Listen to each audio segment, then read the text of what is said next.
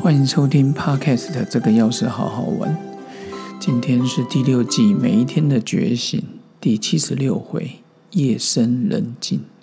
其实从小到大，我就很喜欢深夜时分，因为仿佛全世界这时候只有自己醒着，可以好好的享受跟自己的独处时光，跟自己的心灵对话。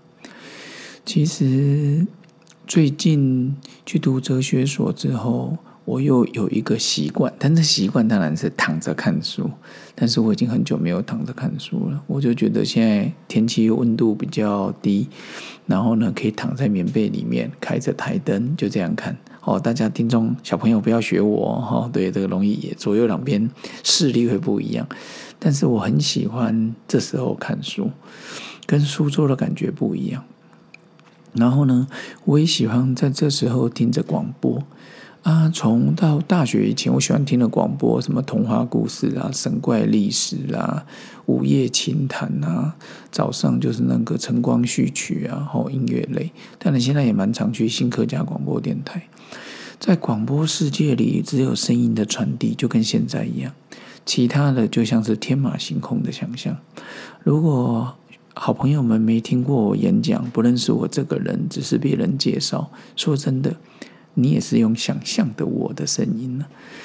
然后以前晚上听广播睡觉，再来就是另外一个阅读。我很喜欢的历史小说里面有一些《三国演义》啦，还有珍·奥斯汀的《傲慢与偏见》，这些我都非常喜欢。以前我喜欢看一些商业管理的书啊，当时我也喜欢看一些心灵书籍的，只是有时候一些禅门公案的书，觉得没办法体会这么深。现在发现人。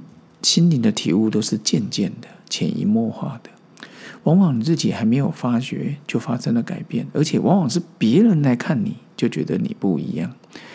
所以以前在乎很多事啊，外貌、财富啊、金钱啊、地位啊，别人的评价，然后慢慢的转移，变成到人生的重心，从显而外的朝向心里而去。这一二十年来，进入了家庭、事业。孩子的出生、要界、公部门，然后外出演讲，传递快乐、幸福的心灵。我的时间常被切割的很严重，不过对我来讲，刚好都是专注于当下的练习。演讲的时候专心演讲，开会的时候专心开会，陪伴孩子的时候专心陪伴，上班时专心上班。所以常常学习去体会、体察一些微小的变化。连早餐吃个苹果生菜水煮三明治，在咬下去的时候都能感觉到苹果的那种清脆香甜好滋味。细细咀嚼的时候，果香四溢。水煮蛋清淡味香，生菜爽脆。三明治的麦香，因为它可能就放一下，让它比较硬一点，微微脱水，反而更添香气，不至于过于湿软。现在品尝东西，一口茶，一口咖啡，一口美食，一口美酒，都能细细品尝各种滋味，不需要囫囵吞枣，就是你慢慢的品尝。情绪上的起伏，也是在经纬处细细的体会。当你感受越清楚，你的脑袋就越清晰，你心里就越踏实。夜深人静的时候，想着一些事，感动的事有之，难过的事有之。这几年来，我难过的时间越来越少，对于人周遭的事物的感恩的时间越来越多。原来人的存在，彼此能够相遇，就是一种喜悦。